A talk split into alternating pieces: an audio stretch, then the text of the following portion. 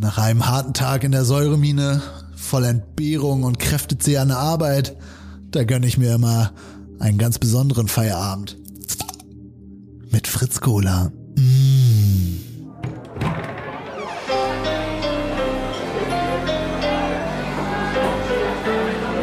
Zum Dorfkrug. Der Podcast von Zugezogen Maskulin. Mit unserem Podcast zum Dorfkrug wollen wir die Provinz Deutschlands unter die Lupe nehmen und uns und den Hörern im Gespräch mit unseren Gästen Schritt für Schritt ein ehrliches Bild davon erarbeiten. Bei wem beginnt man aber so eine Arbeit?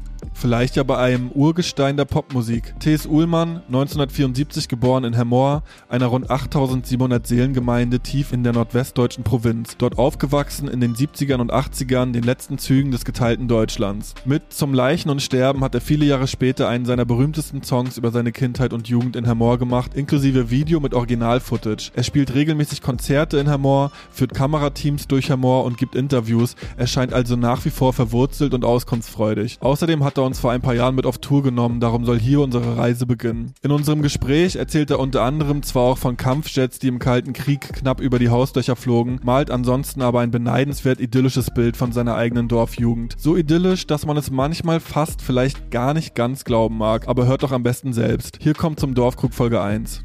Ja, herzlich willkommen an alle Hörerinnen und Hörer. Ihr hört die allererste Folge von Zum Dorfkrug, der Podcast von Zugezogen Maskulin, präsentiert von Diffus und von Fritz Cola. Ich habe richtig Bock, bin sehr aufgeregt. Das ist jetzt die allererste Folge. Wir haben einen tollen Gast für diese Folge gewinnen können, sind sehr froh, heute T.S. Ullmann hier begrüßen zu dürfen. Schön, dass du da bist. Da passt der Deckel auf den Topf, ne?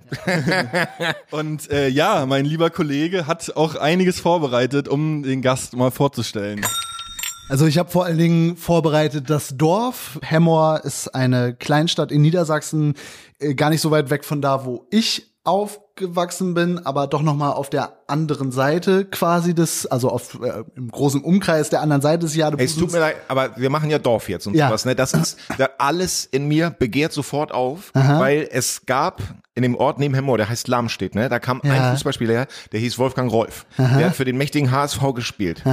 Und der war halt im Sportstudio. Und natürlich damals, wir im Westen hatten ja nichts, nur drei Programme. Alle haben Sportstudio geguckt. Und Ja. der Moderator so, Lamstedt, wo ist denn das? Ja. Und wir so, jetzt, jetzt sagt der kleine Bullabschied ist. Und alle wissen, wo. Und er so, ja, das müssen wir vorstellen. Das ist in der Nähe von Ostfriesland. Und alle so, hat er nicht gesagt. Hat er nicht gesagt. Weil es ist ja, du weißt das, ich weiß Ja. das. Und die Leute mischen das ja gern zusammen. Ich, wenn wir uns gegenseitig besuchen würden in unseren Heimatdörfern, dann Ja. wir wären mindestens, jetzt vielleicht mit dem Wesertunnel ein bisschen kürzer, wir sind aber 100 Prozent mindestens zwei Stunden unterwegs, Ja. würde ich sagen. Voll, absolut, aber es ist so, ich sag mal, also ich habe es mir so durchgelesen Ja. und dachte so, okay, wenn ich jetzt irgendwie überlege, ich bin von da, wo ich aufgewachsen bin, auch überall sonst zwei Stunden hin unterwegs. Das stimmt, sehr gut. Also deshalb äh, habe ich hab ich so erstmal in den, um ums grob zu erklären, dass es eine, also zumindest nicht nicht ganz weit weg ist. Entschuldigung für die Unterbrechung. Wo würdest du denn, wo würdest du denn sagen, äh, was ist denn die exakte Ortsbezeichnung oder ja? Also ich sage immer, das ist zwisch- zwischen Stade und Cuxhaven. Mhm. Ein Freund von mir hat mal gesagt, in Stade steigen die letzten hübschen Menschen aus. Und, äh, und Cuxhaven, das ist wirklich, also wenn wir so auf Tour sind, oder ihr kennt das ja auch, wo kommt ihr her, und haben ein Konzert labern und sowas. Und ich sag mal, das ist in der Nähe von Cuxhaven. Da sagen die Leute immer, da bin ich früher mit Oma und Opa in den Urlaub hingefahren. Und das ist auch ganz wichtig, die sind nicht mit Mama und Papa dahin gefahren, sondern mit Oma und Opa. Und das finde ich so, dass, äh, das ist auch so. Mhm. Beschreibt schon mal Ja, viel. genau, Ja. genau, finde ich ganz, hat mein Kopf nicht verlassen auf jeden Fall. Ja. 8000 Einwohner, ähm, schon seit langer Zeit besiedelt. Ich habe was gefunden, der Hemmorer Eimer, irgendein Römerrelikt und anscheinend haben da vor 10.000 Jahren auch Leute äh, Grabhügel gebaut äh, ähm, und ihren unaussprechlichen Göttern äh, genau da geopfert.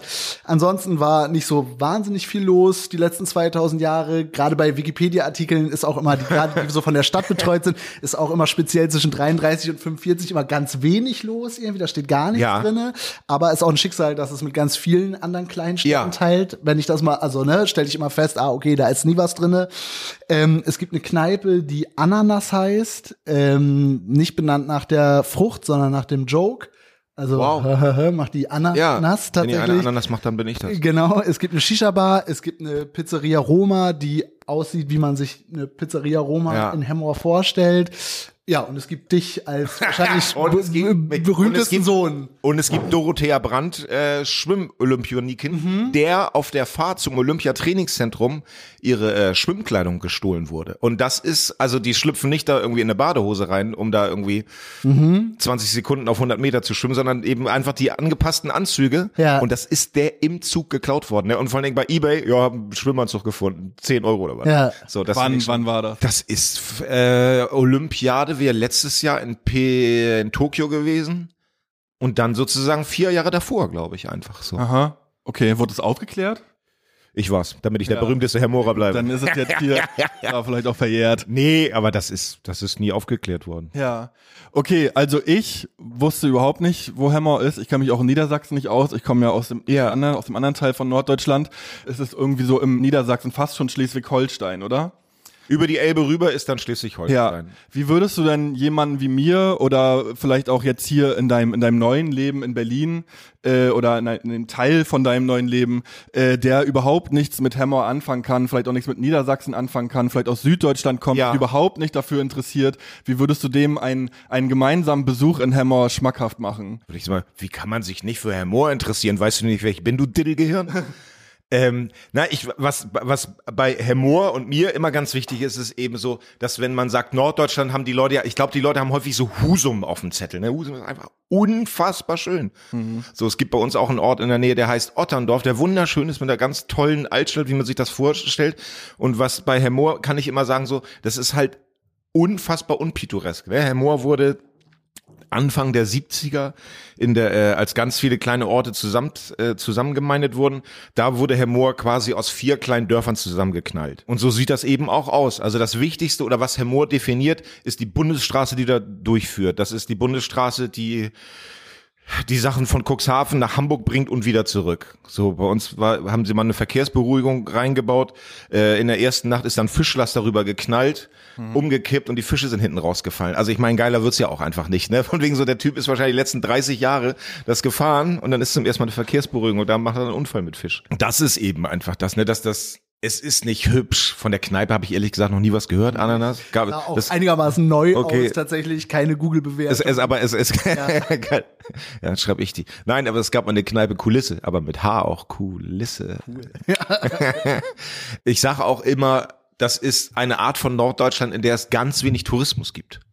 So, das ist zum Beispiel für uns das Drama der äh, der, der Maueröffnung ist, dass früher noch Leute halt in unseren Bereich zum Urlaub gefahren sind und so. Und äh, seitdem die Mauer weg ist, sind natürlich alle Leute nach MacPom gefahren, weil es da einfach schöner ist und sowas. Und darunter hat unsere Re äh, Region, Religion oder auch so die Gegend um Wilhelmshaven haben da, haben da drunter zu leiden. Und das ist eben sozusagen, ja, das ist schon Norddeutschland, aber da fährt keiner wegen Urlaub hin. So, das ist immer so, das ist so ungefähr, was ich so erzähle. Ja, aber mega interessant, weil eigentlich hätte ich erwartet, dass du jetzt auf die Frage so einen so einen PR-Text irgendwie abspielst. Und ähm, die nächste Frage wäre dann gewesen, was ist denn der ehrlichere Blick, wenn du dich vielleicht mit so mit so alten Freunden von früher auch triffst? Ehrliche Und, Blick ist natürlich, das ist aber du hast da jetzt schon einen recht ehrlichen Blick Ja, so- direkt rausgehauen. Ja. Nee, ich habe äh, so, ich habe da dieses kleine tote Hosenbuch geschrieben und da habe ich drin geschrieben, auch erstmal sich selbst zitieren, ne? Richtig asozial. Gibt's noch GVL-Worte? so richtig schöne und richtig hässliche Dinge interessieren mich einfach nicht. So, das interessiert mich überhaupt nicht jetzt den Leuten so. So, es reicht ja schon, dass ich Humor total liebe, aber da jetzt noch versuchen, den Leuten zu erzählen, wie großartig das ist, das ist, das ist irgendwie auch sinnlos. Hast du mal jemanden dahin genommen, also jemand aus Berlin, um dem mal so zu zeigen? Weil das kenne ich, dieses Dasein und selber so, Ja. äh, ne, oh, es ist, aber siehst du nicht, wie schön das hier ist oder wie besonders und man ist so selber, weil man das halt so assoziiert mit irgendwas und für andere Leute ist das halt einfach eine triste Bushaltestelle und man selber hatte aber seine halbe Jugend verbracht. Ähm, ja, also es ein paar Freunde habe ich damit hingenommen. Ein paar Freunde sind da auch einfach, komm, wir treffen uns in Hemmoor und sowas. Das haben wir häufig gemacht. Zum Beispiel, wir haben ja auch mit Casper simultan das zurück zu Hause, ZZH, ne? Also- Also da gab's ja, da gab's ja wirklich quasi fast eine Moses-mäßige Wanderung von Hamburgern, die in der Hemmoor endlich mal wieder Cola Korn für 1,50 das Glas trinken wollten. Und die alle so, Alter, Ullmann, ey, das ist echt geil hier. Und äh, ja, meine Freundin habe ich natürlich damit hingenommen und manchmal kriegt man halt übers Internet einfach so Briefe zugeschickt, wo Leute sich am Ortsschild halt einfach so fotografieren. Das ist schon ganz süß. Also es gibt ja nichts Schöneres, als mit Freunden dahin zu fahren, wo die herkommen. Also ich finde es zum Beispiel noch besser, die Mütter meiner Freunde kennenzulernen, als meine Freunde eigentlich und sowas. Und dann mit den Freunden da durch die Gegend zu tingeln, wo die groß geworden sind. Es gibt mir so ein, dieses Begreifen eines Menschenlebens, das finde ich äh, wunderschön, bedeutet mir sehr viel. Ja, du bist 1974 geboren, im Frühling 74, Sternzeichen Widder. Im Kalten Krieg wussten wir, warum wir noch zittern. Ähm, war das, also das interessiert mich tatsächlich auch, Ja. auch bei, bei, bei, bei gerade eurer Generation in Westdeutschland, war tatsächlich so der Kalte Krieg, war das so, war das so ein, Thema, was, was äh, im Leben auch die ganze Zeit irgendwie mitschwang? Also, also wovor hast du gezittert vor der, vor der Atombombe oder dass jetzt die, die Russen mit den, mit den Ossis dann doch noch einmarschieren oder was, was kann man sich da vorstellen? Es war eine diffuse Angst, die alles definiert hat. Irgendwie so. Also ohne Atomkrieg kein Punk in Hannover. So zum Beispiel. Und das ist eben einfach so, zum Beispiel, es gab, äh, es gab ein NATO-Manöver, das hieß Trutziger Sachse. Ich weiß, ich weiß nicht, wann das war. Vielleicht 80, 79, 81, 82. Ich wusste damals nicht, was ein Sachse ist. Ich wusste nicht, also Niedersachse wusste ich, aber was ein Sachse ist, wusste ich nicht. Ich wusste auch nicht, was trutzig ist. Ich wusste aber, dass es ein Manöver gibt, das heißt trutziger Sachse und dass es einen Riesenaufstand deswegen gab. Hier mal ein kleiner redaktioneller Einwurf für etwas mehr Kontext zu dem Thema. Das NATO-Manöver Trutzige Sachsen fand im Herbst 1985 in Norddeutschland statt und sollte eine realitätsnahe West-Ost-Feindsituation simulieren. Knapp 60.000 Soldaten aus Deutschland, den USA, Großbritannien und den Niederlanden nahmen daran teil. Um ein Verständnis bei der Zivilbevölkerung für das Manöver zu erreichen, wurde übrigens der Leitspruch Wat mut dat mut gewählt. ähm, alle Lehrer, die nicht wie mein Vater in der CDU waren, haben Ballons in den Himmel gelassen, weil bei uns auch so ein Anflugspunkt von Tieffliegern war. Aber nicht so hippie-mäßig wie heute, oh, in 400 Meter kreist man Phantom durch die Gegend, sondern die sind auf 150 Metern über unser Haus geflogen. Das heißt, du hast das Flugzeug gesehen und vier Sekunden später gab es einen Krach, über den Merzbo sich gefreut hätten. Also die wären mit mir Mikrofon in meinem Kindergarten gewesen, also Kindergarten, in dem ich meine so, und das war einfach eben so ein Thema und dann eben hast du dann so Filme gesehen wie, ähm, na, wie heißt der Atomkriegsfilm nochmal? Ach so, The Day After. After. The Day Mhm. After und sowas. Und das war irgendwie so, das waren so Schlagworte und das war eben die größte Sorge, dass morgen alles zu Ende sein kann und sowas. Und deswegen, man hatte natürlich nicht die ganze Zeit Angst, aber man wusste instinktiv, dass das die größte Bedrohung ist und das ist eben der Scheiß, mit dem wir aufgewachsen sind. So. Ja, krass, also weil, Und was das, Entschuldigung, wenn ich das Ja. noch sagen darf, warum ich das, glaube ich, in dem Song, in diesem Lachse-Song auch aufgeschrieben habe, ist, es gab damals, wenn du so jung warst und sowas, oder vielleicht auch wenn du älter warst, vielleicht auch wenn du erwachsen warst schon, es gab die eine Sache, die alles bestimmt hat, wogegen du dir heute, glaube ich, über mehrere kleine Cluster Sorgen machst. Früher war eben einfach Atomkrieg, dann ist alles in Arsch. Und heute ist es, Alter, es gibt sieben Probleme und wir wissen noch nicht mal, wie wir das eine Problem halbwegs tackeln können. Das ist, glaube ich, deswegen auch ein Grund, warum ich das aufgeschrieben habe. ja, das ist, glaube ich, so eins der großen Dinge, die so unsere Generation unterscheidet. Also in Ost wie in West, also ich kenne es auch von meinen Eltern, dass es eigentlich ähnlich dann war wie das, was du gerade geschildert hast, dass es immer so Thema war, aber dann dadurch auch schon wieder so ein bisschen in den Hintergrund gerückt ist. Ähm, und das, ja, ich, wahrscheinlich du auch, also ich auf jeden Fall aufgewachsen bin mit, ja, das ist, Das ist durch. Ist Vergangenheit und überhaupt, jetzt ist hier der große Weltfrieden und alle reichen sich die Hände und Diktaturen und, und böse Männer und Atombomben, das ist jetzt alles, alles vorbei und ihr habt jetzt das große Glück, äh, in, der, in der Demokratie und, und in, in der Freiheit aufzuwachsen. Also ich finde das mega spannend. Also wenn, wenn du jetzt auch gerade davon, davon erzählst, wenn ich mich da hineinversetze und mir denke, ja, wie muss ich das angefühlt haben? Und das ist mir so fern. Und ich denke aber so, auch, auch so nach uns noch nachfolgende Generation, für die ist es ja noch, noch ferner. Und dass es einfach gerade vor kurzem eigentlich noch in Deutschland gab, was sich so, ja, schon so eher so waffenstarrend so gegenüber, gegenüberstand. Ja. Ähm, und ähm, ja, dass es einfach so was ist, mit dem man dann so aufgewachsen ist und was immer so im Hinterkopf war. Also wenn einer einen Knopf drückt, dann ist hier komplett, dann ist hier vorbei. Ja, auf jeden Fall. Gibt da gar nichts groß zu sagen, ehrlich. Ich möchte das nur noch mal bestätigen. ich kann mir das immer gar nicht vorstellen. War das wirklich so ein, so, also so ein Gedanke, der so über einem schwebt? Ich kenne das so aus Erzählungen von meinen Eltern zum Beispiel, also ich bin 88 geboren worden, aber dass die dann auch so Angst hatten wegen Tschernobyl und so weiter und so fort. Also dass die so, die, äh, also so, so gefühlt sowas Existenzbeendendes die ganze Zeit irgendwie so im Kopf kreiseln hatten. Und, und hattest du das dann quasi auch als junger Punk noch irgendwie, weiß ich nicht, so dieses Gefühl von, okay, also No Future ist, ist nicht nur ein Spruch, sondern das, äh Nee, als junger Punk, also wenn man das Punk nennen kann, aber da Pubertät, 13, 14, das war dann ja genaue Maueröffnung. Mhm, okay, so, da war das ja. ein Ding. Und ich meine, das kann man, das kann man sich nicht vorstellen. Diese Euphorie über jemanden wie äh, Gorbatschow. Mhm. So, das war unglaublich. Also man kann es vergleichen mit mit Obama, der ja auch nachdem er Präsi war, noch mal kurz die Love Parade voll gemacht hat, bis Mhm. hinten zur Goldelse. So und Gorbatschow, ne, das war unglaublich, dass ich sage das immer bewusst so mit Vergnügen mäßig, ne, dass er das ganze Game gerockt hat. So hat einer mit einem Fleck auf dem Kopf, sagt plötzlich, okay, Diggi, wir lösen das Ding jetzt hier auf und dann verstehen wir uns mal ein bisschen. Das war für uns, der kam als als große Hoffnung dann in die in die Tagesschau rein und sowas und das war schon toll. Und dann äh, Wiedervereinigung war natürlich auch total diffus und sowas alles, aber das das war schon verrückt. So. Wann hast du deinen ersten Ostdeutschen kennengelernt? Wann hast du den ersten Orgasmus gehabt? Ähm, ich, Nicht wichtiger. ich habe, ich habe mein ganzes Leben lang mit ähm, äh, mit mit Leuten äh, aus aus Aus der Zone. aus der Zone, aus Funebula, was zu tun gehabt. Ähm, die Tante meines Vaters kam aus äh, damals noch Karl-Marx-Stadt. Äh, wir hatten da in der Nähe noch auch noch ganz viele andere Verwandte. Wir haben äh, Freunde in Ost-Berlin gehabt und sowas so. Ich hatte da eigentlich immer Kontakt. Die haben uns auch besucht.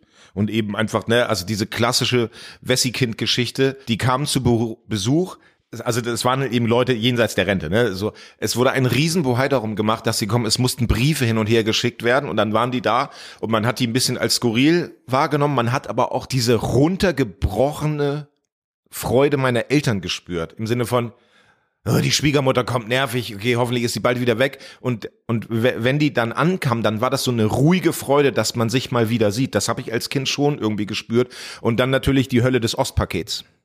So, ne? Also da wurden in ein Paket wurden mehr Süßigkeiten reingeballert, als ich im ganzen Jahr gesehen habe. Und das war wirklich, das ist auch, glaube ich, der Hauptgrund, warum es immer noch eine Mauer in den Köpfen gibt. Das sind die reich gepackten Westpakete, die in den Osten marschiert sind. Das ist so, warum kriegen die so viele. Gummibären? Warum kriegen die so viel? Ja, du kannst es ja das ganze Jahr haben. Ich so, äh, offensichtlich nicht. Ja. So, nee, das ist, äh, habe ich immer, immer Kontakt gehabt. Dann vielleicht zurück zu Hemmoor. Ja. Ich habe es vorhin falsch ausgesprochen, aber das ist interessant bei Stralsund. Also auch Ja. Einwohner sagen Stralsund äh, und es wird aber oft dann Stralsund ähm, von von unbedarften Zeitgenossen ähm, genannt. Aber ja, es ist ja dann ähnlich. Also in Hemmoor. Norddeutscher Dehnungsvokal, ne? Irgendwie sowas. Ja, kann gut sein. Moritz hat gerade schon gesagt, dass du ein junger Punk warst. Wie war es äh, allgemein eigentlich so mit so Jugendkultur in, in Hemmoor? Es gab, also erstmal ist es nicht Humor, weil es halt viel zu wenig Leute da gab. Okay, ne? ja. So. Es gab nicht viel Subkultur, Jugendkultur da, dafür gab es alle. Also es gab in Canberge zum Beispiel drei Mods. So, und so, Digga, geiler Parker. Warum? Er so, ja, wir sind Mods. Ich so, ja, geil. So. Das eine ist, glaube ich, äh, oder das eine, wenn ich das richtig rekapituliere, ich weiß nicht, ob er Mod war, aber das eine ist äh, der Blumfeld-Manager Olli Frank. Der war vielleicht der Canberger Mod-Szene zuzu, zuzuordnen.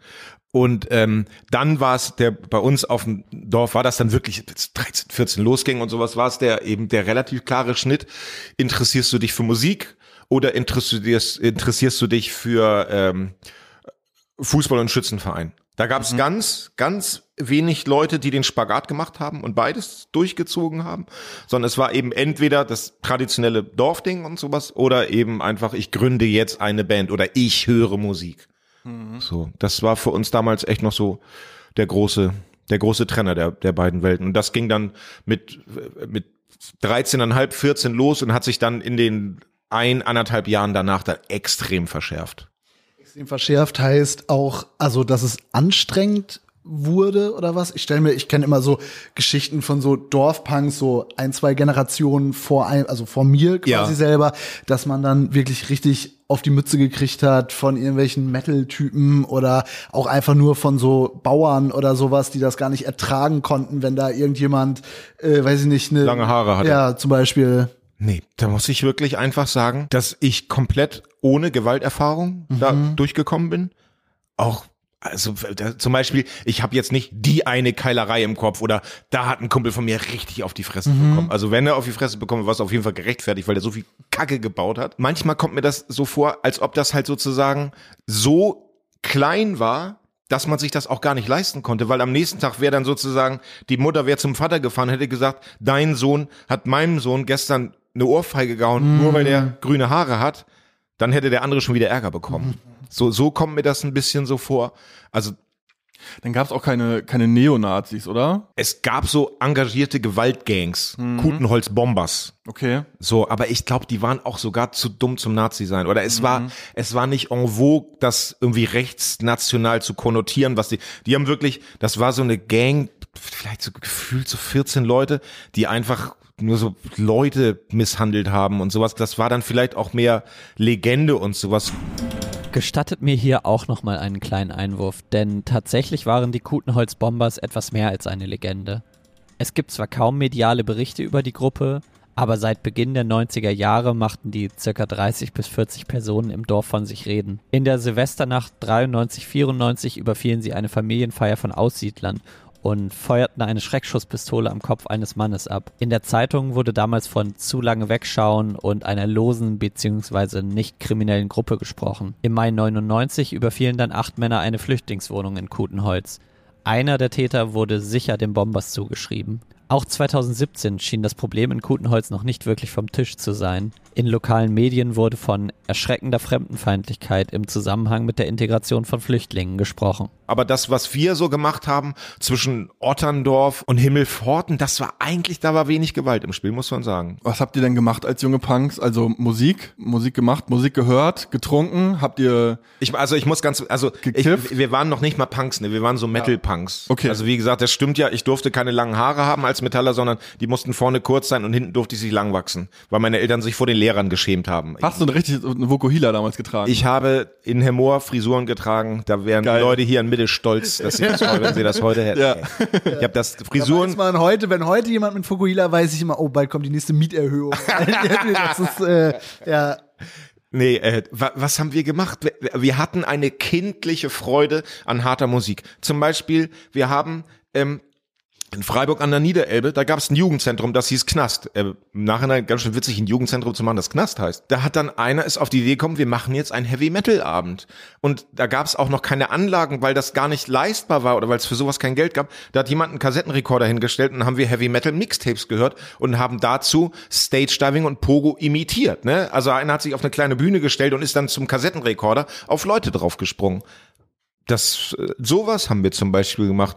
Wir haben dann ähm, einfach unsere ersten Bands gegründet mit 14. So wir haben unsere ersten Verstärker, die ersten E-Gitarren äh, gekauft und dann haben wir Marmorstein und Eisenbrich mit Metal-Gitarren gecovert. Stundenlang das Riff von Smoke on the Water einfach gespielt, weil wir es konnten. Und dazu gab es eben äh, Hansapilz. Und wenn es Freitagabend war, dann kamen im Proberaum noch sieben, acht andere dazu. Wenn man Glück hatte, waren zwei Mädchen mit dabei, dann war man noch aufgeregt. Also jetzt überhaupt nicht wegen Knutschen oder sowas, ne? sondern einfach Musik für Frauen zu machen. Das ist schon eine Faszination mit 14,5. Und äh, Wurde gekifft?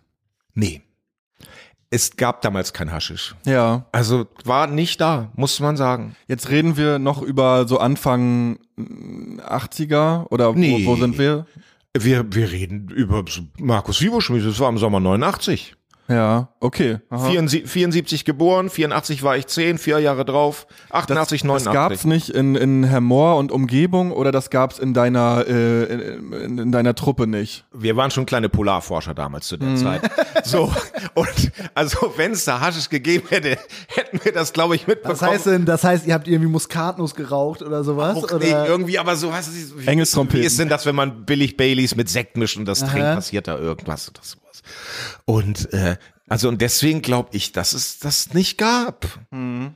So, oder, oder wenn das dann so, das liegt am Hasch oder irgendwie sowas, dann waren das so Typen, die dann auch schon so relativ weit draußen war, wo man gesagt hat, mit denen hängst du jetzt besser nicht rum. Einfach, ne? Also ein bisschen, bisschen äh, so Selbstreinigung wird das die Leute auch irgendwie so. Wir fanden Hippies zum Beispiel auch blöd. So, wir fanden Hippies blöd mit ihren langen Songs und ihren langen Haaren, ihren dämlichen Klamotten und sowas.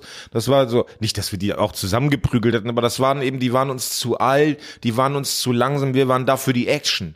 So. Ja, interessant. Also wenn du das beschreibst, auch, dass es so viele kleine Gruppen gab und so, weil so das, Klischee von, von, vom Dorf oder Kleinstadt ist ja immer, jeder guckt jedem auf die Finger und und äh, keiner traut sich eigentlich so richtig so so so individuell zu sein. Das kannst du eigentlich nur in der Anonymität der Großstadt. Aber ähm, das klingt ja eigentlich voll, äh, äh, als hätten sich da hätte man sich da gut ausleben können. Ja, aber da habe ich auch das Gefühl, dass das auch was generationsmäßiges ist. Also ich, da klingt man selber dann schon so alt, aber ich habe das Gefühl, so die den letzten großen Sommer der Jugendkultur noch so bei mir auf dem Dorf mitgekriegt zu haben. Also Mann, ich kann mich noch, also Gruftis erinnern oder oder Punks oder sowas und dann noch diese kurze Skinhead-Phase irgendwann dann nochmal. Und wenn ich jetzt da bin, dann gibt es das gar nicht mehr. Ich bin immer da schon so unterwegs wie so ein, wie so ein, ja, auch wie so ein, aber eher wie so ein Archäologe Ja. und denke mir immer so, Mann, es gibt ja hier gar nichts mehr, das irgendwie darauf hindeutet, dass Leute noch, also ne, das ist, ich habe das Gefühl, es ist alles sehr gleichförmig matschig geworden. Also es ist alles so diffuses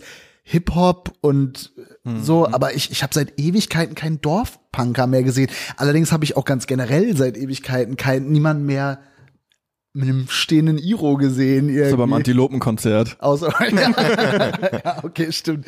Da, ja, aber das sind dann auch immer so Punks mit Baggy-Hosen irgendwie. Da bin ich, also weiß ich nicht, keine Ahnung. Das war vielleicht auch früher irgendwie einfach mehr ein Thema, als es jetzt ist. Ja, das würde mich aber auch immer interessieren. Also bei euch beiden, ihr kommt ja wirklich, also ne, jetzt ne, ihr seid nicht so weit entfernt aufgewachsen, Nee. aber Aus dem gleichen Mindset, glaube ich, aber auch in einer anderen ne? Generation. Ja, und ich weiß ja auch, dass du zum Beispiel ähm, damals die die Grimm EP und so, dass das dass das viel äh, dir dir auch gegeben hat.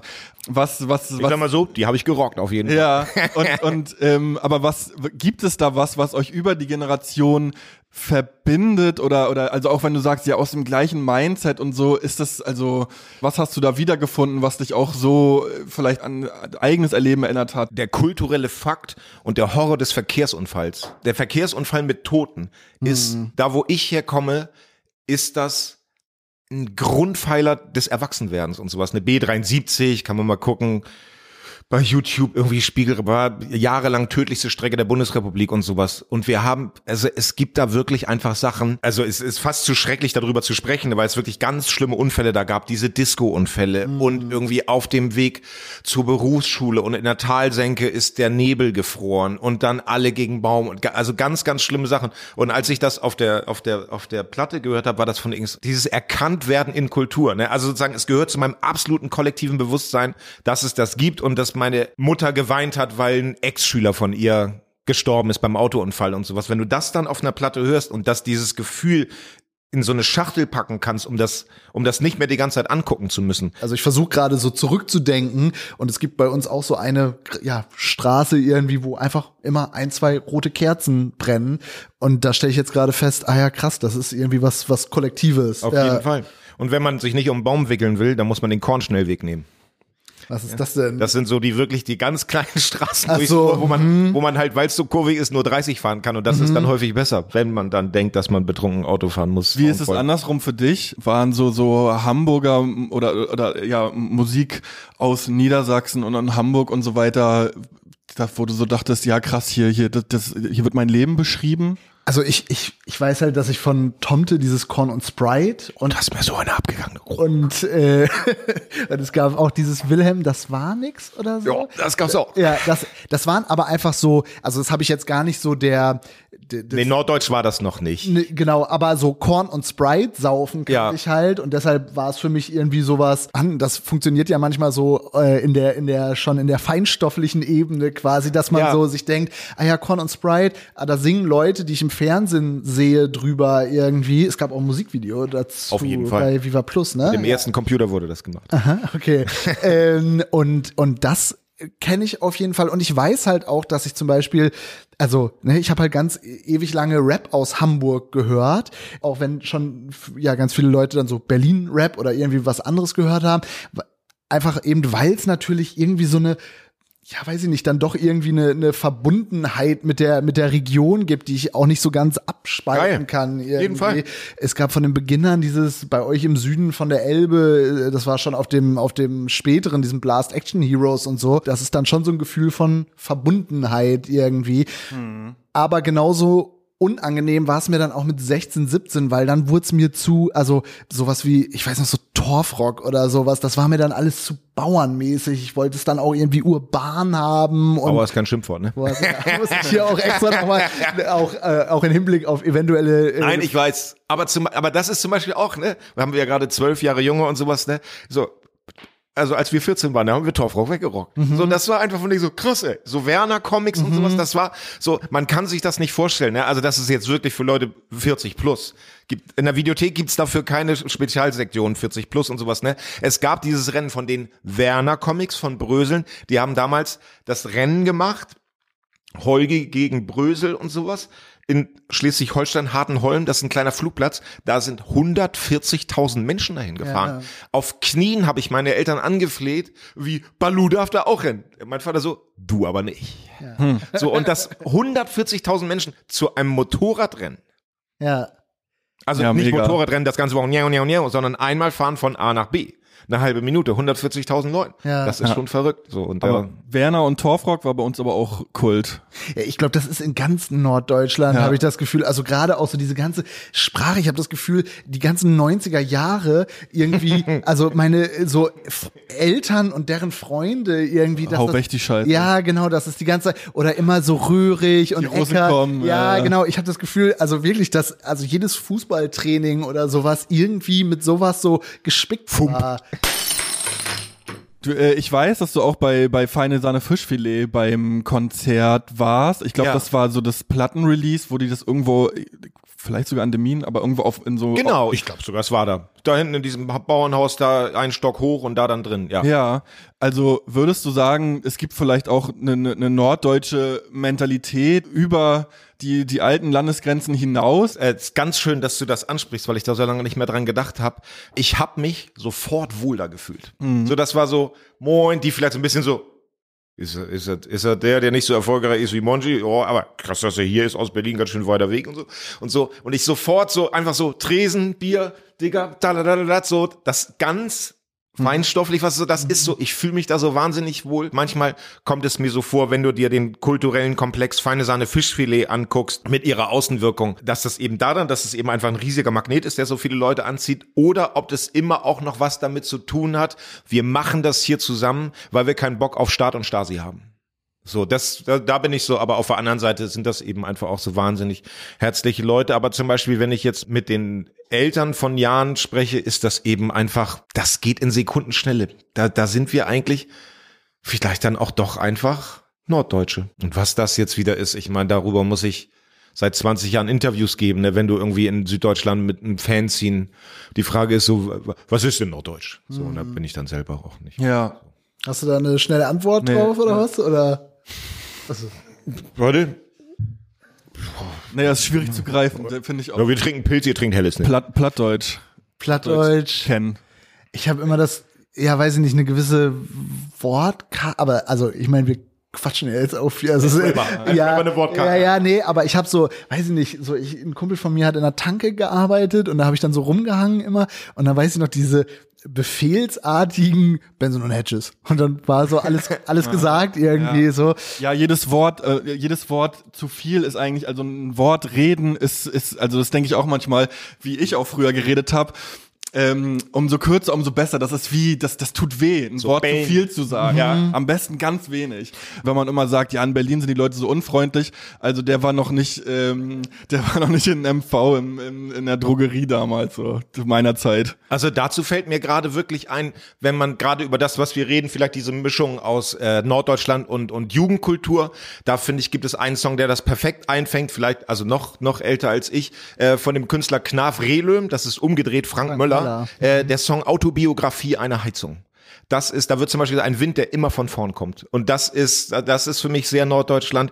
Dann im Gegensatz zu Süddeutschland, was mir auch immer noch einfällt, ist äh, die Abwesenheit einer langen Fruchtperiode. Also sozusagen der Boden ist ja wirklich nur für Steckrüben und Kohl vorgesehen. Das macht das ganze Leben ein bisschen karger, ein bisschen knarziger und so, nee, gibt wenig Äpfel, so das vielleicht denke ich, dass das da im kulturellen Subtext da auch noch immer was mitschwingt, dass man Angst vor Hunger und äh, und der Deich muss halt auch über Nacht halten. Das wäre auch wichtig und sowas.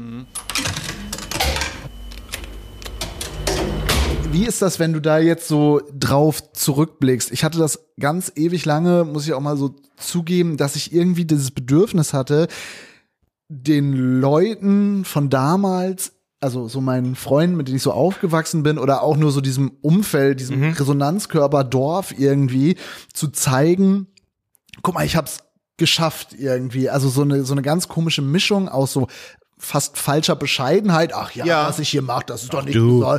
Genau. Ja, ja. Ne, ach, Rock am Ring oder äh, so, ne? Also, aber auch schon, Klar. ja, wirklich sowas, so eine, eine falsche Bescheidenheit und gleichzeitig aber auch so ein Bedürfnis, das allen immer zu zeigen, was ich geschafft Ja. habe. We- Weiß nicht, ob es dir da so ähnlich geht irgendwie und wie du da jetzt, also dann doch auch mit ein paar Jahren Abstand, ich meine, du hast in Köln, in Hamburg und, Und jetzt lange in Berlin, ja. Genau, wie du da jetzt so drauf blickst. Jetzt ist eine Sache mir noch eingefallen, die, ich glaube, die spielt da ein bisschen mit rein, aber hat nicht, aber die Geschichte ist einfach zu gut und sowas. Ich habe damals über ein Fanzine, über ein Punk-Fanzine, habe ich über eine Kontaktanzeige so, so Punks kennengelernt von so einer Band, die heißen äh, Joseph Boys aus Düsseldorf.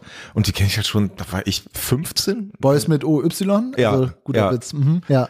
Ja. Und die haben mich dann besucht, zu viert. Babsi, Andi, Frankie. Damals halt ohne Navi und sowas. Und die sind einfach erstmal nach Hemmoor reingefahren und dann haben die gefragt, wo ist denn der Weg? Irgendjemand auf der Straße angesprochen, wo ist denn hier der Weg? Und wer hat dann in das Auto reingeguckt und der hat dann gesagt, sie wollen noch zu Uhlmanns, oder?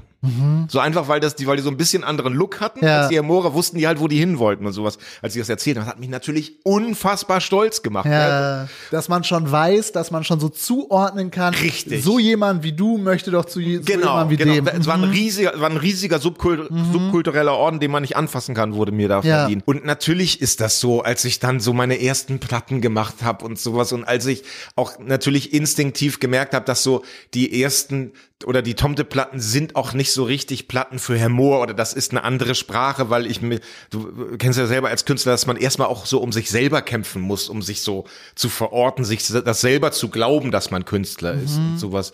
Und dann bin ich eigentlich immer noch so von wegen so, ja, ich bin Sänger von Tomte und das läuft eigentlich gar nicht schlecht. Da war ich noch so ein bisschen grummelig auf dem Dorf, so, aber wollte natürlich so von wegen so, ey, ich habe gehört, du hast, machst Platten und so, voll cool.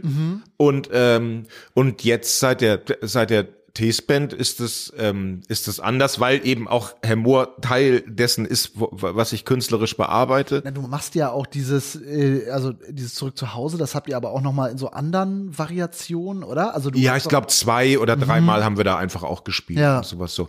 Das ist ja ganz gut.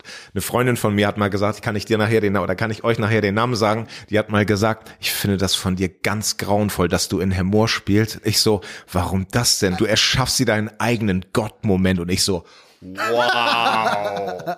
Aber da ich so, ich so, boah, ganz schön heftig und sowas. Wollte ich mal sagen, also ich glaube, dafür sind Herr Mohrer ein bisschen zu klug, dass sie mich irgendwie so Jesusmäßig abkulten und ich bin dafür ein bisschen zu dumm, mir sowas akt aktiv zu überlegen und sowas. Aber das war natürlich ganz toll und jetzt ist es eben einfach ganz, ganz toll. Gibt da eine traurige Geschichte. Äh, Es gab ähm, einen Tankwart in Hemmoor, der heißt Herbert. Und der ist Tankwart in Hemmoor, seitdem ich denken kann. Ne? Also früher, wenn man mit seinem Vater mit vier zum Tanken gefahren ist, um zum ersten Mal unbewusst high zu werden. Schnüffeln am Tank. Hat immer, Herbert hat es immer getankt und so. Da gab es natürlich nicht mehr die freie Tankstelle, sondern eine Esso aufgemacht, da hat Herbert auch Dings und sowas. Und da bin ich da manchmal hingefahren, weil manchmal knallt das doch mit meiner Mutter und sowas. Und dann brauche ich ein bisschen Zeit und sage, ich tanke jetzt den Wagen voll. Der ist aber noch halb voll. Ich so, ich tanke jetzt den Wagen voll. Fahr ich da hin? Freu dich doch darüber, dass dein Sohn jetzt inzwischen genug Geld hat, den Wagen voll zu machen. Und war dann Herbert immer da und so. Das war immer geil. Und dann hat er immer gesagt zu mir, irgendwie, weil der auch auf dem Dorf als DJ auch gearbeitet meinst du, das, das, wir finden das hier echt stark, dass du das durchgezogen hast. Ich so, Mann, krass und sowas. Und dann habe ich gedacht, und irgendwie, also, dass ich zum Tankwart fahre, den ich seit, kenne, seitdem ich vier bin. Und dass der mir jetzt erzählt, dass er das eigentlich ganz gut findet, was ich mache und sowas. Da habe ich gedacht, Mensch, das, eigentlich kann man das auch mal so songmäßig bearbeiten ohne mir selber einen Gott-Moment zu schaffen zu wollen. Aber der ist jetzt leider gestorben. Vielleicht einfach, weil er zu lange herzmäßig im Benzin gestanden hat. So, und vielleicht aber ist der Song jetzt dringender denn je.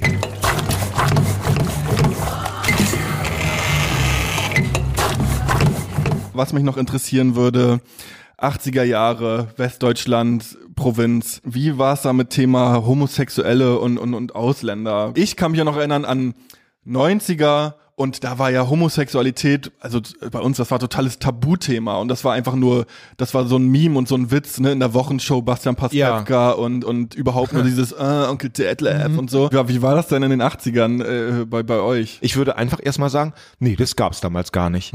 Das ist das Erste. Und dann, aber in den 90ern, als es dann in den 90ern heißer wurde, wurde das ja alles sozusagen so eine Feindlichkeit gegenüber Homosexualität, wurde von mir auch wahnsinnig, also hatte ich eh nie, weil es mir egal war, weil es mich nicht groß interessiert hat.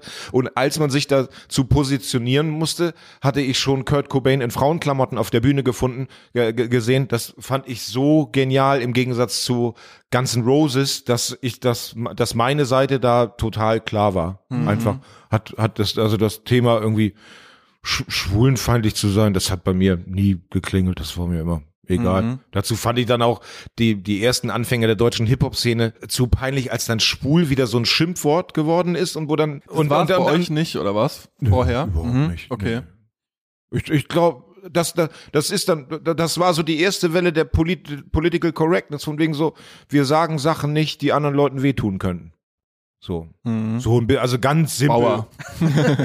Ganz simpel. Äh, Agrar, ey du Agraringenieur. Und Migranten, Ausländer auch extrem wenig, ne? Gab dann so, so kurdische Familien. Mhm, gibt's viele, also Norddeutschland. Genau. Äh, ja, so kurdische Jesiden gab's bei uns, ja. Und äh, da, wo ich aufgewachsen bin, ähm, das hieß immer Lehrerghetto, weil da eben ganz viele Lehrer ihr erstes Haus gebaut haben und da habe ich auch, da habe ich auch gewohnt. Und dann so zwei links, rechts Straßen weiter gab es eine Familie, die hieß äh, und das war halt der einzige Schwarze in Hemmoor. Was ist da los hier? Ist hier keine Bedienung oder was? Schenk ein das Ding. Wie hoch schätzt ihr beide die Chance ein, dass ihr dahin wieder zurückzieht, wenn ihr in meinem Alter seid? Gering. Zehn Also, Prozent. ja, Zehn hast du zehn gesagt?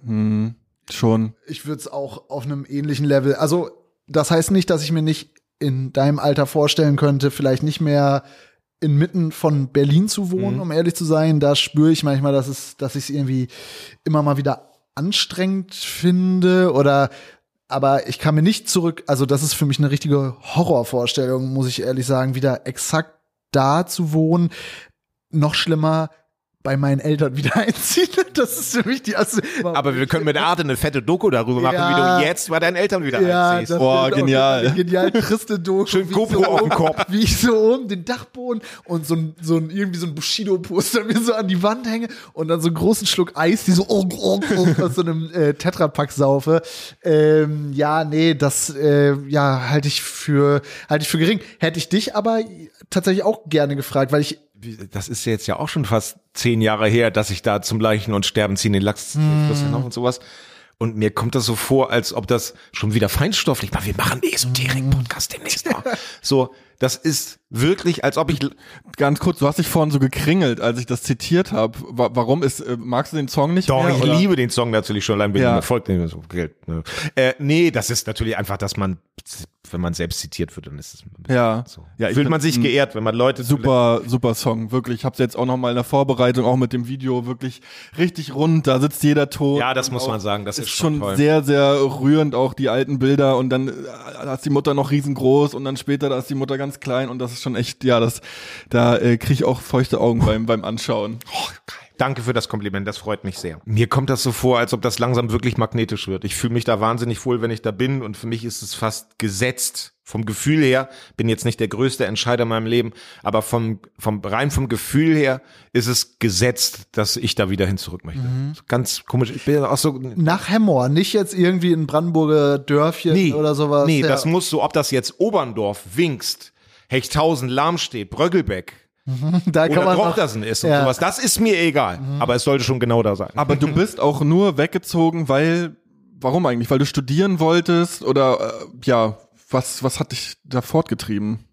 Na, das war schon, also ich meine, ich wollte ja was, also ich habe Kultur und Musik so doll geliebt, da ist Herr Mohr dann das falsche Pflaster. Ne? Also das ist, glaube ich, im Nachhinein ist das geil, dass ich mir mit Stemmi und so Kultur erkämpfen musste. Ne? Also einfach Eltern belügen, nach Hamburg in den Störtebäcker fahren und die Angst um den riesigen neuen Opel Omega vorm Störtebäcker in der Werner Straße, ne? Ich meine, das war das erste Auto mit Autocomputer, ne?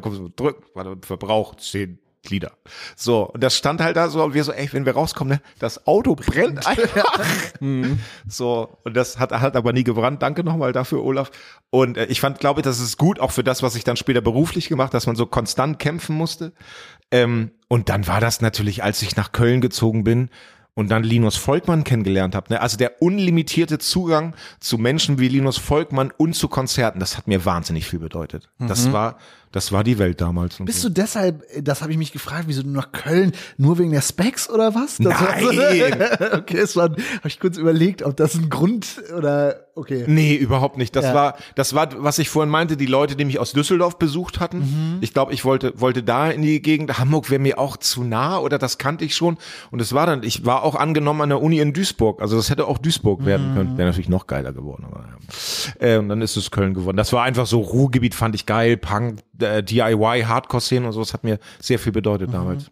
Ja, gibt's noch was, was du loswerden Nein, ich will nichts loswerden, weil, weil so, ich bin Künstler, andere Leute stellen mir Fragen, ich beantworte die so gut, wie es geht, fertig aus. Ich habe keine Message, die ich teilen möchte und sowas. Aber natürlich habe ich in Vorbereitung zu diesem Podcast mir nochmal, äh, habe ich drüber nachgedacht und es war ja, glaube ich, vor einem Jahr oder vor einem halben Jahr, ich glaube von der Klöckner oder irgendwas, Hashtag, wir sind vom Dorf oder Dorfjugend und sowas, ne? Und wie gesagt, wenn du nach, wenn du durch Hemmoor fährst oder durch viele andere Orte, die wir auch kennen, das wäre auch, es wäre nicht das Schlechteste, wenn da mal irgendwie 30-jährige Leute hinziehen und sagen, nee, so ist in Ordnung hier. Berlin können wir uns nicht leisten, komm, wir machen hier ein kleines Kulturcafé auf, nachdem wir im Atomkraftwerk gearbeitet haben, eine ganz normale Karriere, da wo ich herkomme. So, und dann irgendwie gab es einen Hashtag, zieh aufs Dorf und dass wirklich jeder Pimmel bei Twitter sich irgendwie gemüßigt fühlte. Für mich war es auf dem Dorf damals ganz schlimm. So und manchmal, manchmal kommt mir es so vor, dass äh,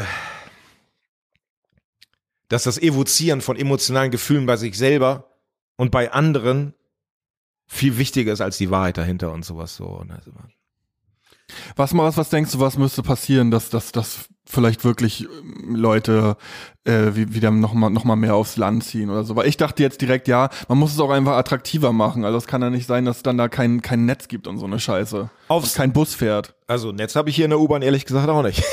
Aber da gibt's WLAN. Gibt's WLAN? Aber nur auf deiner reichen U-Bahn da. ähm, ich, ich, ich, ich, mit dem Dorf, das weiß ich gar nicht und sowas. So, aber was, was mir so vorkommt, ist, dass du in wirklich so bitterarme Städte wie Duisburg, ähm, Wilhelmshaven und sowas alles oder wie, Bremerhaven auch, ne, von Gott gehasste Städte, dass mir das manchmal so vorkommt, wenn man da ein bisschen klug ist, ne, dann machst du da jetzt eine Kunstuni auf und sagst zu den Kunststudenten, pass mal auf, Digi, kommst du hier vorbei, kriegst eine Wohnung für 250 Euro, kriegst ein Atelier und wir haben richtig gute Professoren an der Uni und sowas. Ja. Das könnte, vielleicht dauert das zwei Jahre, aber irgendwann so, ich meine, ich finde Berlin ist so dermaßen durchgespielt, ne? Berlin erinnert mich jetzt inzwischen daran, wie das war, als ich Hamburg verlassen habe, ne? Also du findest hier keinen Proberaum mehr. Und wenn ein Proberaum, wenn du einen haben willst, dann ist er so teuer wie eine Wohnung und das können sich junge Bands einfach nicht leisten. Und dann bist du eben der Star von Bremerhaven. Also Ja. ich finde es besser als Mittelklasse von Berlin zu sein, Star von Bremerhaven. Also ich, ich kenne viele Leute, die so in Wilhelmshaven studiert haben Ja. tatsächlich. Und da ist einfach das Problem, die, also ne, es ist wahnsinnig günstig, du hast da irgendwie, du kannst da richtig viel machen, Machen. rein theoretisch. Ja. Aber die Leute hauen auch danach sofort alle ab nach Berlin und Hamburg und Leipzig mittlerweile.